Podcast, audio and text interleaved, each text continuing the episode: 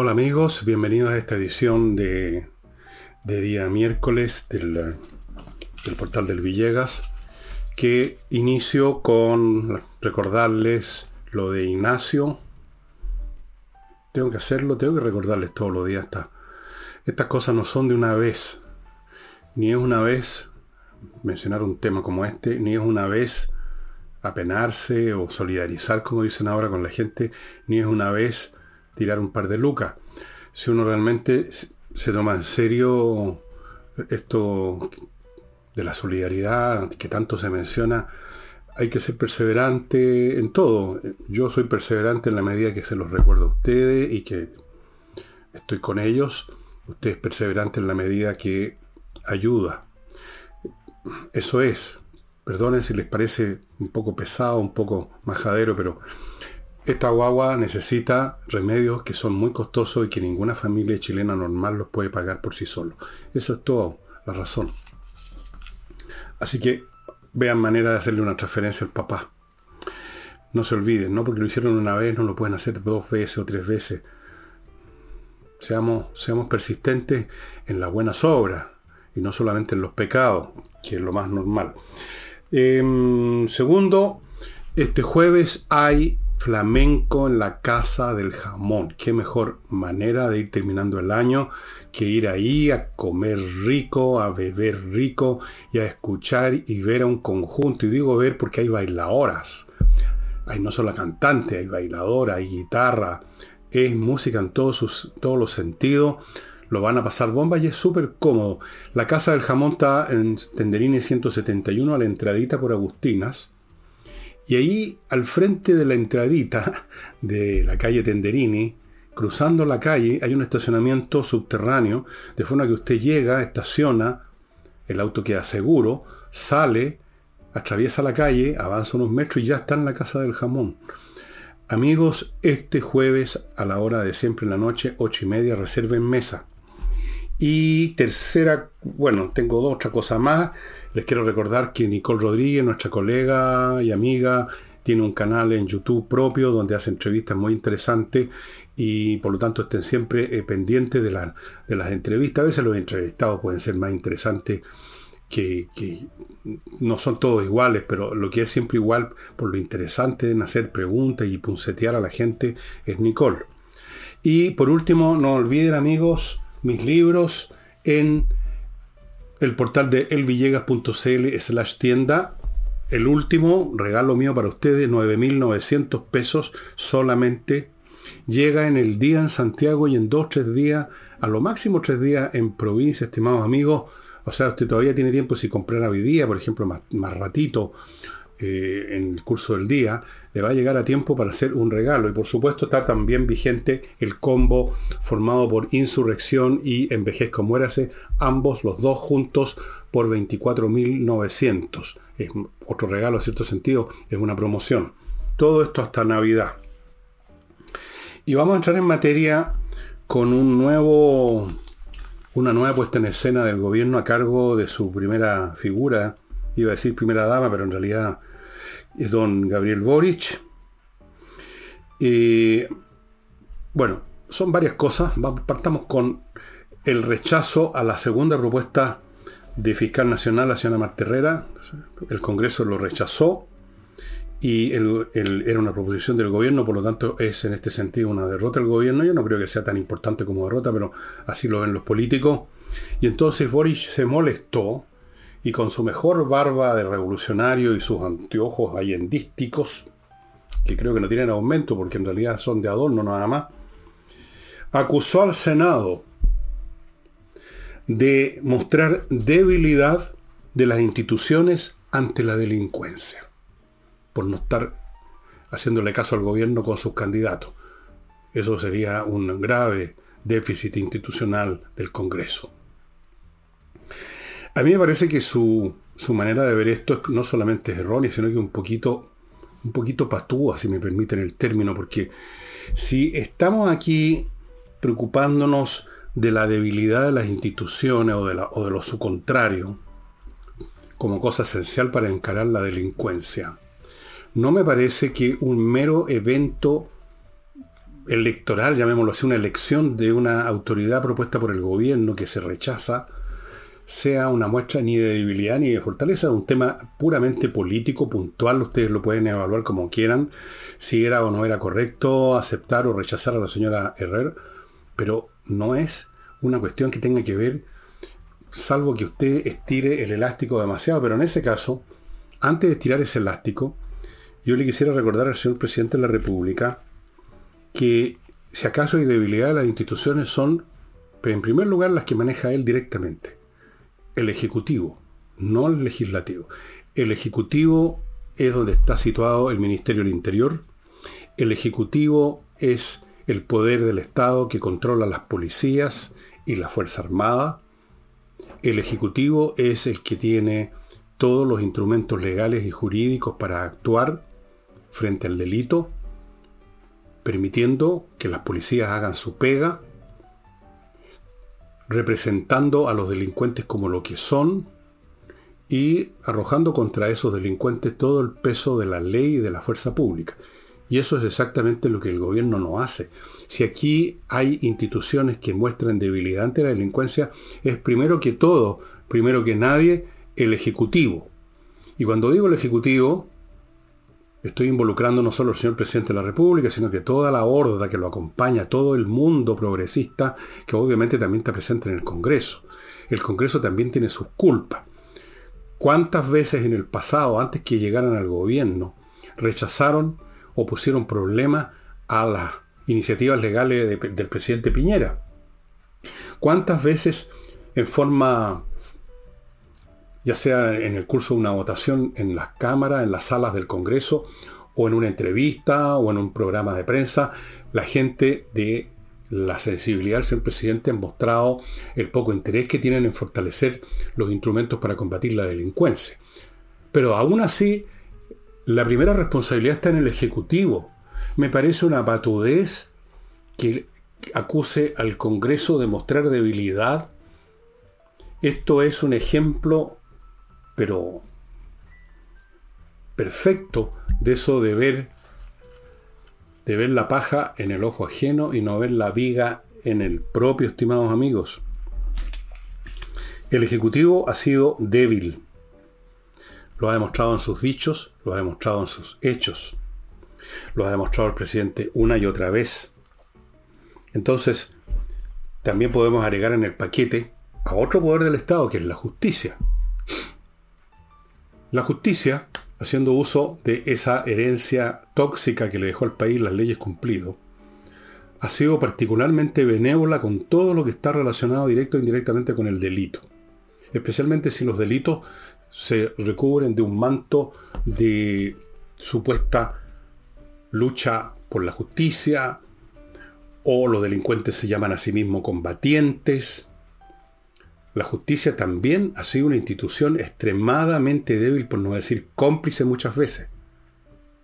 Y sin embargo aquí el presidente centra sus fuegos en una elección donde le dijeron que no por segunda vez a un candidato del gobierno. Eso demuestra una debilidad, iba a decir mental, pero no lo voy a decir, una debilidad del presidente Boris en su manera de analizar las cosas en primer lugar. Y yo creo que hay aquí un elemento patudez, como digo, porque francamente, francamente, ser el presidente de la República que permanentemente ha estado dando muestra de la cercanía que tiene, por ejemplo, con la gente de la CAM. No, no me parece. No es el hombre que habló de los territorios liberados, para decir solo una de los muchos comentarios que ha tenido a lo largo de su carrerita política. Entonces está culpando al Congreso de, mostrar debilidad institucional frente a la delincuencia. Yo no me voy a pronunciar sobre el hecho mismo de esta votación. No me interesa en absoluto. No me interesa si hubieran dicho que bueno o, o en vez de decir que no a la candidata Marta Herrera. Me importa un huevo que al país le importa un huevo. No pasa por ahí el tema del combate contra la delincuencia. No está ahí la clave del asunto. O nos quiere dar a entender el presidente Boric que si el Congreso hubiera dicho que bueno a la postulación de doña Marta Herrera, entonces ahí, ahí ya no habría una debilidad de las instituciones frente a la delincuencia. Para la risa. Uno no sabe cuando lee o escucha a esta persona haciendo estas declaraciones si es un tema de cinismo, de hipocresía o de necedad. No tengo clara la película. En un momento dado creo yo que el hombre simplemente se está riendo de todos nosotros. En otro momento, que es peor todavía, pienso que no se da cuenta de lo que está diciendo. No se da cuenta de, de cómo está concibiendo el mundo a su alrededor y por lo tanto palabreándolo de determinada manera? Una muestra de debilidad porque no se aceptó la postulación de doña Marta Herrera. Él, que ha sido incapaz de tomar acciones decididas, por ejemplo, en el tema más grave de todos, que es la macrozona sur, donde hay una organización armada, organizada, con toda clase de medios, vehículos, medios de comunicación, ayudistas en el propio gobierno, en la justicia, en todas partes, en los medios de comunicación, que pretende apoderarse de un pedazo de territorio, que le ha declarado la guerra al Estado de Chile y que hace y qué ha hecho el presidente al respecto. Ahí sí que hay debilidad, pues. Ante esa debilidad, la presunta debilidad del Congreso, que según el señor Boris se manifestó en este rechazo, no es nada. No es absolutamente nada. Y ahora, perdonen, la alergia ya saben ustedes que se trata de eso. Y aquí me está apareciendo un aviso que lo voy a volar. Ya. Voy a mi primer bloque comercial, estimados amigos. Entreninglés.com, la academia de inglés que realmente le asegura a usted, le garantiza que va a aprender inglés, porque sus profesores son profesores de inglés y por lo tanto saben enseñar y saben inglés y dan las clases online.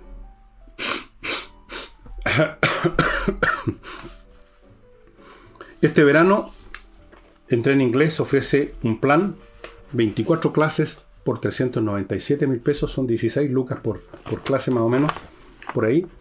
Eh, y usted va a aprender inglés aprovechando el verano, que no hay muchas más cosas que hacer, a lo mejor usted va a estar de vacaciones, va a salir hablando inglés, estimado amigo, y entendiendo inglés y todo lo demás. Consultas al correo coordinación arroba entreninglés.com y no olvide que en el sitio de ellos hay un servicio Red and Discuss para que los que saben un poco de inglés, por lo menos a nivel medio, puedan practicar. Continúo con... ¿Con qué continúo?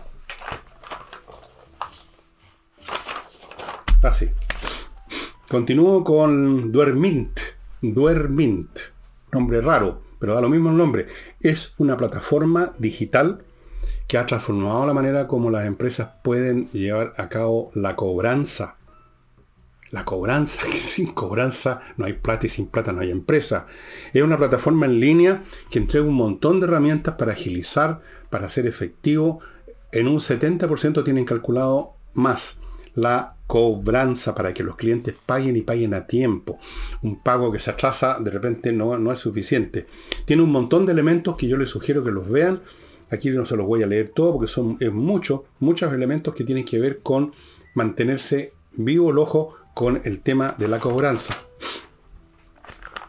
Continúo con kmmillas.cl, el sitio donde ustedes pueden vender sus kilómetros, sus millas acumuladas por los vuelos que no van a emplear próximamente y que en cualquier momento se las borran. Vaya a KM les van a comprar las millas que usted les quiera vender a buen precio. Y sigo con Invierte Anusa, el sitio invertanusa.cl, el sitio en internet de una compañía chilena norteamericana que le facilita las inversiones en Estados Unidos, porque aparte de mostrarle miles o cientos de opciones inmobiliarias, franquicias, le abre cuenta en bancos norteamericanos, le consigue crédito, le consigue visa residencia, lo ayuda a constituir empresas en Estados Unidos, lo asesora, lo guía, todo, todo, todo, todo, estimado amigo, en inviertanusa.cl. Y termino este bloque recordándoles que estamos ya en la última semana antes de Pascua. Es el momento de entrar a espacioajedrez.com y ver qué le va a regalar a ese chico listo que usted quiere que fortificarle esa inteligencia, que no, que no se pasme, como le pasa a los niños cuando nadie les da atención, nadie los apoya y se empiezan a igualar con el resto, con los cabros comunes y corrientes. Póngalo en un curso ajedrez, regálele un ajedrez Los precios están para la risa y además cada producto que usted compra viene con tres membresías a cursos y actividades, por supuesto sin costo adicional. ¿Qué le están diciendo, amigo? Vaya a espacioajedrez.com.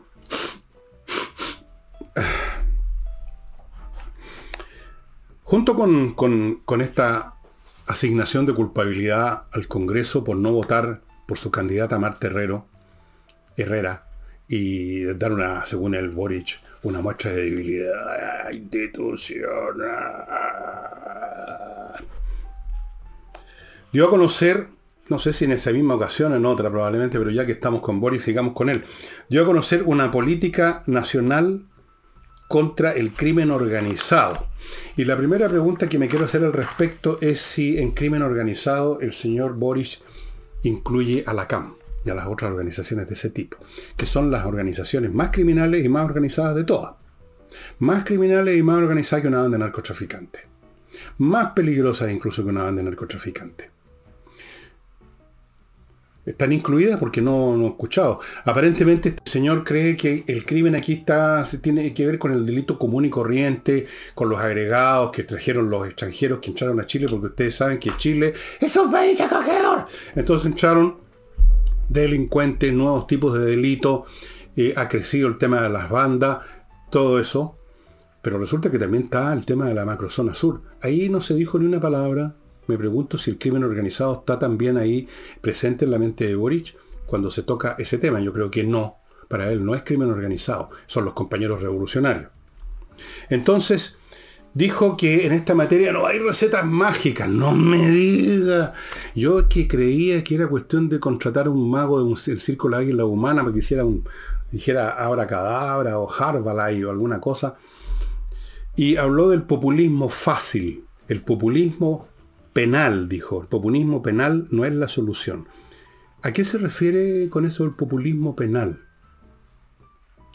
Yo sé lo que se refiere a lo que quiere decir. Si la gente pide que las, que las penas sean más duras, o sea que un delincuente que ha matado o que ha robado esté más tiempo fuera de circulación, para el señor Boris y los otros genios que lo acompañan, es populismo penal.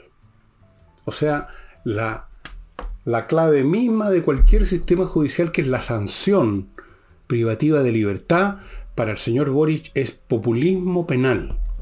¿Cuál es la alternativa? O sea, meter en la cárcel a un asesino es populismo penal. Pedir que alguien que comete un crimen y que hoy en día, como lo hemos visto con el caso del señor este, este mapuche que lo dejaron en libertad condicional hace unos días atrás, pedir que eso se revise, que el hombre cumpla con los 18 años de cárcel por ser partícipe del crimen de la familia de los Luxinger, ¿eso es populismo penal, señor Boric?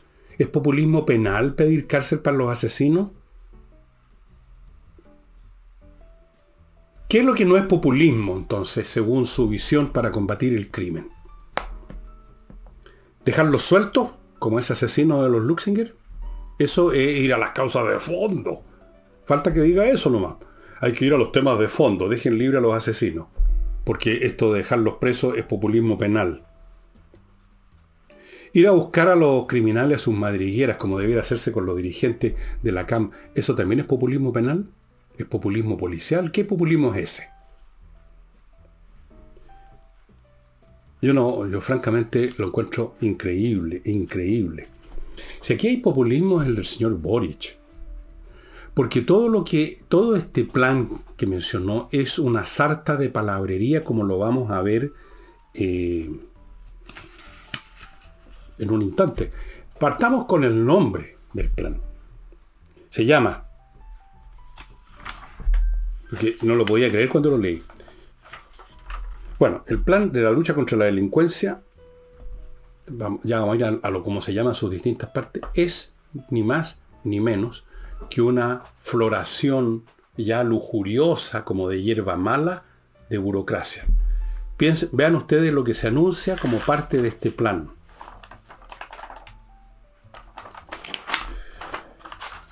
Cuatro organismos nuevos. Hay uno que tiene un nombre tan largo que no lo podía creer, como les dije. Consejo Asesor para la Coordinación y Unidad de Acción en materia de prevención y control del crimen organizado. Diez palabras o once, no sé. ese es un organismo que tendrá que estar dotado del personal, de los compañeros de Barbiti y Bigote que todavía no han logrado encontrar una agregaduría de prensa, alguna peguita. Entonces vayan a calentar silla a una oficina para formar parte del Consejo Asesor para la Coordinación y Unidad de Acción en materia de prevención y control del crimen. Pero eso no basta. Fuera de eso van a haber consejos regionales contra el crimen organizado. Otra, otro grupo de burócratas. Eso no es todo. Van a haber unidades de coordinación estratégica. Pero eso no es todo. Van a haber, no podía faltar, eh, no podía faltar este mueble, mesas interinstitucionales. Costo de toda esta cuestión, pagándole los sueldos a los compañeros, a los compañeros que están sin pega, 39 mil millones. 39 mil millones. ¿Qué va a salir de estas mesas interinstitucionales, de estos consejos regionales, de estos consejos asesores? Nada, pues. ¿Qué sale de las reuniones? Usted que trabaja en una oficina privada, donde incluso hay menos inepcia que en las públicas. ¿Qué es lo que sale de eso que llaman eh, una reunión de trabajo? ¿Mm? El jefe está en una reunión hay una reunión. ¿Qué sale de eso concreto? El Estado, estimado amigo, es un instrumento y todo instrumento tiene una vocación de verticalismo. Hay alguien que es el jefe, que da una orden, hay un aparato administrativo que ejecuta y las cosas se hacen bien o mal, pero se hacen. Así funciona. Así debiera funcionar. No, la administración pública no está para organizar mesas, consejos, porque se supone que esas cosas ya están estructuradas, las maneras de proceder. Una burocracia es un sistema de, o un conjunto de protocolos para tomar acción en determinados ámbitos. En impuestos internos hay toda una máquina administrativa para cobrarnos, para sacarnos plata del bolsillo. En el Ministerio de Transporte o de Obras Públicas hay una serie de mecánicas, de profesionales y de proyectos y de planes y de, y de aparatos administrativos para construir carreteras, por ejemplo. Imagínense ustedes que en una comisaría se recibe la información que en un momento dado están asaltando un supermercado. Normalmente, la persona que recibe la información, supongamos que es la, persona que está a cargo de la comisaría.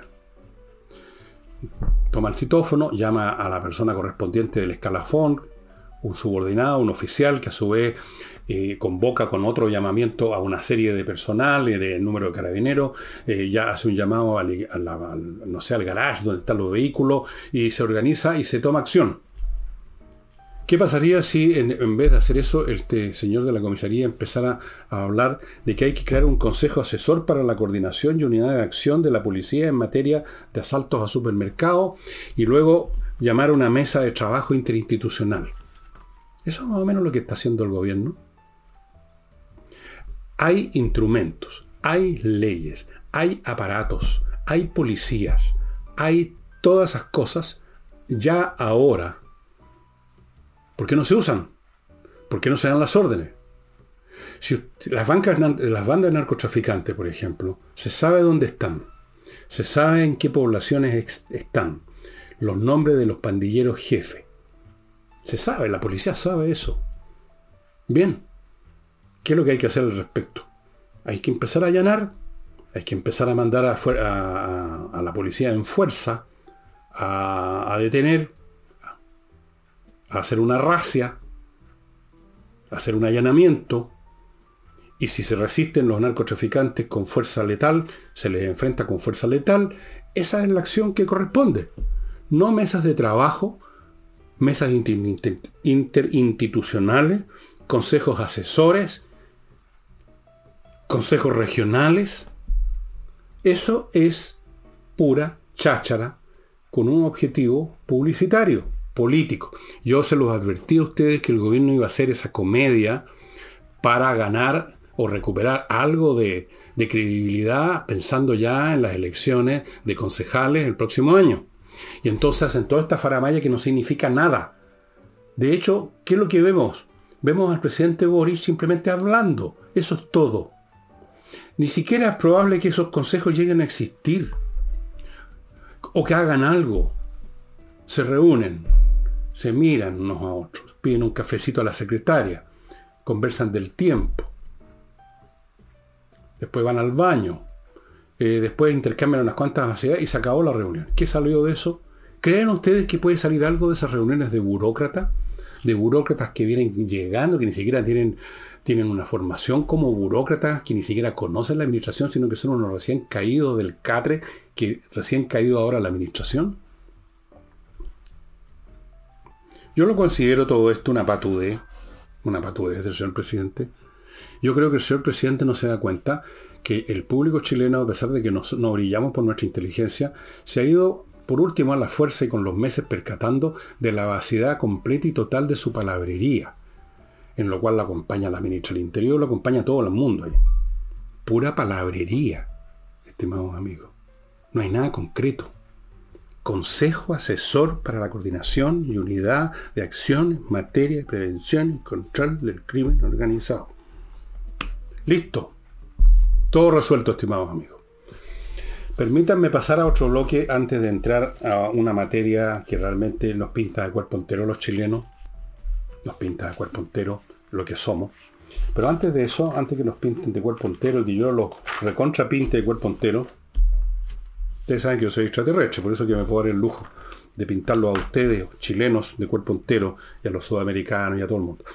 Amigos, miclimo.com, la mejor climatización y absolutamente necesaria ahora que vienen unos calores tremendos, al punto que el gobierno ya inventaron otra cuestión ya las emergencias, los, señales especiales para los días de mucho calor, porque no pueden dejarse de meterse en todo orden de cosas y hacer presencia ante los medios de comunicación. Pero hay un hecho cierto que vienen calores tremendos y miclimo.com le garantiza a usted que va a poder defenderse en su casa o en su oficina de esos calores. miclimo.com. Continúo con Oxinova, este producto eh, realmente, esto sí que es magia, esto sí que es magia. Un polvito que mezclado con agua en una hora produce una colonia de bacterias aeróbicas que se encargan de destruir las bacterias anaeróbicas que producen el mal olor, por ejemplo, en los pozos sépticos, para irme al caso extremo, mal olor, pero también en todas las... Eh, en todos los rincones o, partes o esquinas del sistema de agua de una casa común y corriente. Siempre, en la cocina, en el baño, se juntan en los recodos, en los codos, las cañerías, en la cámara, malos olores. Oxinova, estimados amigos, solo se compra en el sitio de ellos. Continúo con compreoro.cl. Alonso de Córdoba 5870 en Santiago, zona franca de Iquique en Iquique. Una empresa que le vende lingotes de oro de distintos tamaños, desde unos chiquititos a unos más grandes, más grandes, hasta este porte más o menos, lingotes de plata, 99,9% de pureza, certificado por la Universidad Católica, una tremenda defensa contra las eventualidades de esta vida y la financiera, ustedes saben, de un día para otro queda la crema. Pero con el oro y la plata eso no pasa porque son cosas físicas que se mantienen en sus manos y mantienen su valor sobre todo. Y termino este bloque con Fastmark, un courier que le trae de Miami a Santiago por embarque aéreo marítimo lo que su empresa necesite en grandes cantidades o más o menos cantidades, lo que usted necesite, este courier lo va a proveer sabiendo muy bien cuáles son las necesidades suyas, porque Fastmark es una empresa chilena, conoce nuestro mercado mejor que otras. También se hace cargo del servicio de paquetería para aquellas personas que deseen simplemente eh, encargar un paquetito para un regalo, que sé yo, una cosa simple. Ellos también lo pueden hacer. El tema que nos pinta el cuerpo entero es el de las licencias médicas. Yo he dicho aquí y en otras partes muchas veces que no hay ningún sistema Ningún sistema institucional, ninguna ley, ninguna organización, por bien diseñada que esté, que funcione si los miembros, si los usuarios son una manga de sinvergüenza. La van a hacer reventar. Las licencias médicas en algún momento, con muy buena intención, se creó este instrumento para facilitar, para ayudar a la gente, para darles el beneficio de que tengan menos problemas para eh, enfrentar sus deberes laborales cuando están enfermos y se ha convertido en un abuso masivo, no de tres o cuatro sinvergüenzas, sino que de, bueno, voy a darle alguna cifra que ustedes pueden haber visto en la prensa.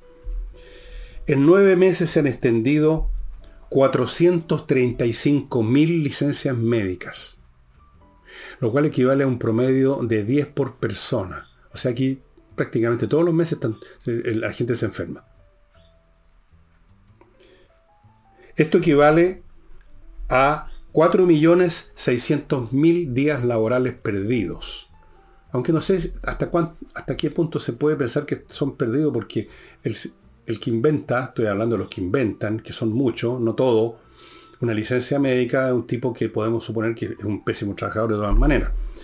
4.600.000 días laborales perdidos, 435.000 en nueve meses. A mí se me hace difícil creer que sean todas ellas 435.000 licencias que tengan sentido. Aquí hay deshonestidad de parte de los que la piden, porque están cabreados, porque les molestó el jefe, porque están cansados, porque me pagan poco, porque siempre el trabajador chileno pasa refunfuñando. Que esto, que el otro, que no me paga, que es injusto, todo es injusto, injusto. Entonces piden una licencia médica porque están deprimidos, porque tienen estrés, porque esto, porque lo demás allá. Eso es un lado del asunto. Y por el otro tenemos a los médicos que han hecho esto una industria. No todos los médicos, por supuesto, pero todos sabemos que hay un número de médicos y ahora incluso se descubrió una red de médicos extranjeros lo vimos la semana pasada, que estaban en el negocio también. Díganme ustedes qué puede funcionar en un país con tanta gente deshonesta. Porque esto es deshonestidad. Es deshonestidad. Porque usted le van a pagar su sueldo igual aunque no esté trabajando. Es deshonestidad. ¿Qué institución puede funcionar? Una deshonestidad que incluso toma formas que son directamente perjudiciales para el deshonesto, como en el caso de la AFP. Esa institución la quieren echar abajo, entre otros motivos, porque eh, hay tanta gente que recibe una pensión como las pelotas. Pero resulta que esas personas que reciben la pensión como las pelotas, la gran mayoría de ellos nunca quisieron cotizar de acuerdo a sus verdaderos ingresos. Y segundo, nunca cotizaron regularmente. Entonces miren qué casualidad, juntaron poca plata. Pero ahora eso es una injusticia, nos robaron. Hay que hacer reventar a la AFP, cosa que haya un fondo solidario, que es la, manera piadosa de bautizar un robo a quienes sí han sido disciplinados, honestos consigo mismo y con los demás, cotizaron lo, lo, que correspondía y con eso se acumularon fondos. Y entonces ahora de ese fondo, acumulado por las personas honestas, hay que ayudar a los que no fueron tan honestos a los que no fueron disciplinados. Y siempre van a haber excusas. Siempre. Yo las he escuchado ya. ¡No más AFP!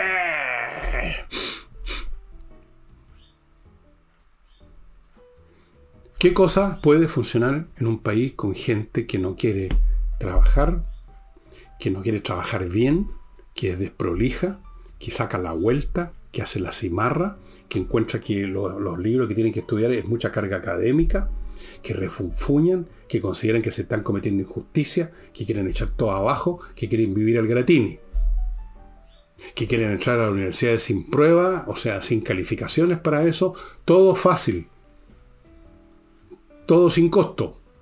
Díganme qué país puede funcionar en esas circunstancias, con qué sistema puede funcionar un país con gente así. todos tenemos la experiencia, porque todos hemos, yo he trabajado muchas cosas distintas y sabemos cómo es la cuestión. El eterno rezongo, oye, me pagan mal la cuestión, trabajo mal hecho, abandonan la pega ante tiempo, se van a tomar un café cuatro horas, alcohol, dejan trabajando el vestón colgado en la, en la silla, sacan la vuelta, refunfuñan, pelambre, mala leche, se roban lo que se puede, a sus propios compañeros de trabajo. Usted deja algo en, el escritorio sin cuidar y a los cinco segundos desapareció y dicen, te lo chuparon. Porque no, es el robo, se lo chuparon. Alguien se lo chupó.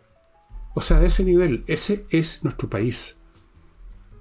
Estamos muy mal formados, realmente. Y, eso, y cuando la materia prima es mala, ¿qué se construye? usted puede construir un edificio con gelatina, usted puede elevar una torre con arena, usted puede hacer un rascacielos con adobe nomás, usted puede construir un puente con cartón piedra. No, ¿no es cierto? El material es muy importante.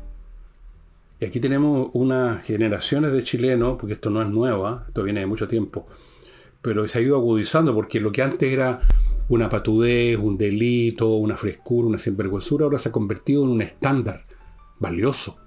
O sea, si usted ahora no quiere trabajar o quiere trabajar menos horas, eso se convierte en una demanda, una demanda ciudadana, que el Congreso está dispuesto a, a votar para que haya menos horas de trabajo a la semana. Se convierte en un valor, en un principio sagrado. Ya no es flojera, es otra cosa. Si usted no quiere estudiar, ya no habla, ya no, o sea, simplemente reclama que hay una excesiva carga académica. Usted ya no es simplemente el flojo de mierda que no, no estudia, sino que usted es un hombre preocupado que hay una excesiva carga académica y no tenemos tiempo para expresar nuestros sentimientos, nuestras vidas en otros ámbitos del mundo. Yo he escuchado ese discurso. Ha salido en la prensa en su momento cuando se discutía el tema de la carga académica. Que tenemos que tener tiempo para hacer nuestras vidas, para desarrollar su, su grande y maravilloso espíritu Serapis. ¿Qué se puede hacer? Díganme ustedes, ¿qué se hace con un chiquillo que no quiere estudiar, que no quiere trabajar, que pasa reclamando, que se levanta a las 3 de la tarde? Póngase en ese caso. Bueno, ahora imaginen que el Chile es ese chiquillo. ¿Qué se hace? Lo de las licencias médicas es un ejemplo entre muchos. En cualquier órgano laboral, privado o público, y especialmente en los públicos, porque ahí hay una serie de protección, inamovilidad a los cargos, etcétera, etcétera, la flojera, la holgazanería, el trabajo hecho a media, a la virulí, como se dice, el sacar la vuelta, es norma. Es norma. Yo lo he observado en todas las partes donde trabajé. Usted lo ha observado en todas las partes en que ha trabajado. Así que lo de las licencias médicas miles y miles y miles de millones de pesos. Aquí no tengo la cifra de cuánta, en cuánta plata se traducen 4.600.000 días laborales perdidos y, y, los otros dineros que están involucrados en esta cuestión también. Las licencias médicas. Este país está enfermo entero, en el fondo. Y una enfermedad muy grave. Es, es como esas personas perdonen que voy a ser muy brutal y probablemente me van a detestar ustedes y van a, van a abandonar el programa y no van a volver más. Ok, hagan lo que quieran. Pero a mí de repente mi país me recuerda a como esas personas que todos hemos conocido alguna vez que no hay por dónde agarrarla, que no son buenos para trabajar, que en lo que hacen fracasan, que si inician un negocio, digamos, a, a, los tres meses están quebrados porque no supieron hacerlo bien o porque flojearon, no se levantaron a la hora de vida y tienen una familia como las pelotas. Abandonaron a su mujer o la mujer abandonó a su esposo. Los chiquillos nadie los educa. Andan ahí dándose vueltas por las calles, educándose con las pandillas. Tipos que no tienen inteligencia ninguna, que no tienen cultura, que son vulgares en todo lo que hacen y lo que dicen. ¿Quién no conoce gente así? A mí, lamentablemente, Chile como colectivo me recuerda mucho eso. ¿Y qué se hace con una persona así? ¿Qué se hace con un país así? Ustedes dirán que estoy exagerando. Bueno, no sé, pues tal vez estoy exagerando. A mí me parece que, no. Que lamentablemente ojalá fuera una exageración y que aquí este es un país de gente laboriosa, honesta, y los frescos y los flojos son una excepción. No son una excepción. Al revés, este país, si no se ha hundido, y no me refiero solo ahora, sino que de siempre, si no se ha hundido, si más o menos incluso a veces ha navegado un poco, es por una minoría de gente que trabaja fuerte, que tiene, qué sé yo, que tiene, que es correcta, que es decente, que se saca la cresta. Apuesto que usted conoce a una de esas personas o ha conocido alguna vez en una empresa, la persona, el jefe, el empleado que mantenía flotando todo el barco. Yo conocido. Normalmente son detestados, por supuesto normalmente son detestados porque son una acusación ambulante y silenciosa de lo que hace el resto. Permítanme ahora, después de esta alegre prédica, recordarles actualiza tu reglamento. Un grupo de profesionales que actualiza el reglamento de su edificio, de su condominio, para que no tenga problema con la ley, porque la ley sobre la administración de edificios, condominios, etcétera, cambió hace varios meses ya, de principios de año, me parece, finales del anterior, y había un plazo que se está agotando, si es que no se agotó, más le vale ponerse en manos de actualiza tu reglamento.cl para que se lo pongan al día, porque no es tarea fácil, amigos.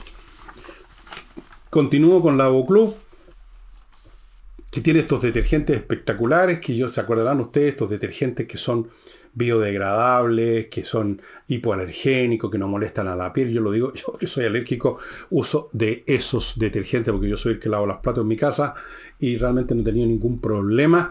Fuera de eso, ahora está ofreciendo un pack para piscina. Si usted tiene piscina, el pack incluye cloro, el cloro, ese que se espolvorea, eh, el pastilla, eso que uno los tira o los pone en esa cuestión que flota en el agua, el satélite ese que flota, el decantador, el alguicida, todo el paquete completo para que la piscina le quede tiquitaca, brillando, transparente como debe ser, estimados amigos. Las entregas en Santiago sin costo, pida el producto en lavoclub.cl. Continúo con tepille.cl, la empresa de vigilancia para empresas que le garantiza a usted un 95% de eficacia que no lo van a desvalijar, que no va a llegar al otro día su empresa y se va a encontrar con que no queda ni un sillón siquiera, que se robaron los computadores, que se llevaron los datos, que quedó la crema. No espere que eso le pase, no ponga el parche después de la herida. En estos casos hay que ponerlo antes de la herida tpille.cl, entre al sitio y vea todo el aparataje que tienen para que así sea. Continúo con notariospress.cl. La manera más rápida de sacar papeles notariales es entrar a este sitio y en su casa, en su oficina, usted llena los datos que le piden. La cosa la procesa en notariospress.cl y usted va a la notaría unos pocos minutos a recoger el papel. Tiene que ir porque es obligación, pero solo unos minutos y no instalarse horas. Continúo con Hey el corredor inmobiliario más rápido de Chile, lo más necesario ahora en estos tiempos en que la verdad cuesta vender bienes inmobiliarios por las razones que todos conocemos, por eso se requiere a los mejores. Y también se requiere a los mejores en casos penales. Si usted está metido en un lío penal, porque lo acusaron de algo que no cometió, un crimen que no cometió, o porque usted está acusando a alguien de un asunto penal, temas penales usted necesita los mejores litigantes y esos están en González y compañía. Algunos de estas personas son ex fiscales que antes cumplían la parte, la parte acusadora, ahora por lo tanto conocen perfectamente cómo es esta cuestión, ahora son abogados defensores, cuentan con abogados que han ganado casos famosos en Chile. Hay uno hace un par de años que salió en la tele, como les he contado, y no le voy a dar más detalles porque no, no me incumbe. Un importante profesional que lo habían acusado de esto y lo demás allá se puso en manos de estos abogados y los que lo habían acusado y los que los estaban jodiendo tuvieron que pagarle una fortuna. González y compañía, amigo, en casos penales, más que nunca hay que estar en manos de los mejores.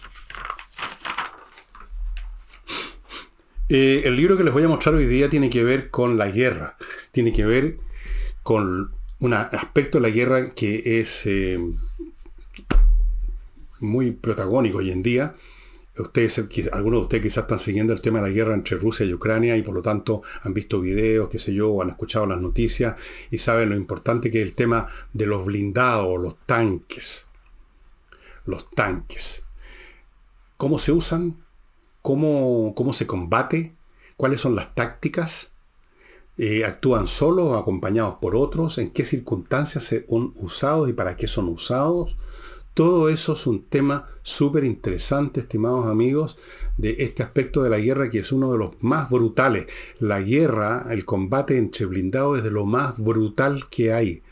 El tipo que va dentro de un tanque literalmente va en un ataúd de fierro, no tiene a dónde escapar, no tiene ningún hoyo donde meterse. Si le llega un proyectil enemigo, pregúntele a, los que, a, las almas de los soldados rusos que iban en tanque alcanzados por estos proyectiles Javelin, estos misiles antitanque, lo que significa estar adentro de un tanque, es brutal. Si usted quiere aprender más de esto, de la guerra de los blindados, de los Panzer, Panzer es, usted sabe, se refieren a los tanques.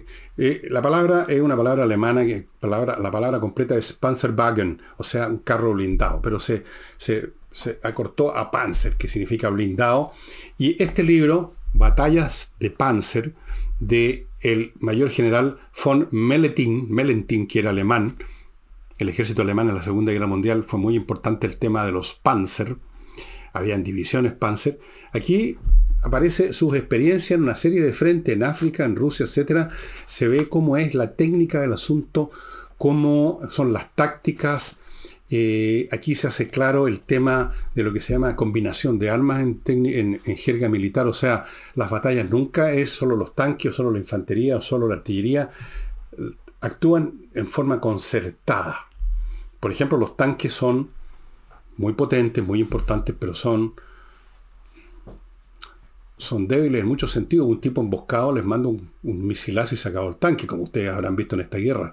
Por eso, en general, las unidades de tanque van acompañadas de lo que los alemanes llamaban los Panzergrenadier, los granaderos Panzer. Son soldados que trabajan en colaboración con los tanques para ir justamente em, detectando al enemigo que pueda estar emboscado con un antitanque y en todos los sentidos colaborar con los tanques y así sucesivamente. Aquí en esto, que tiene que ver con guerra de verdad, em, si están interesados en el tema de la guerra de blindado, de los Panzer, de las batallas Panzer, este libro es un clásico. Y esta misma edición, este mismo libro, verifiqué que lo pueden encontrar en Amazon, estimados amigos. A mí me pareció muy interesante, tiene fotos adentro. Eh,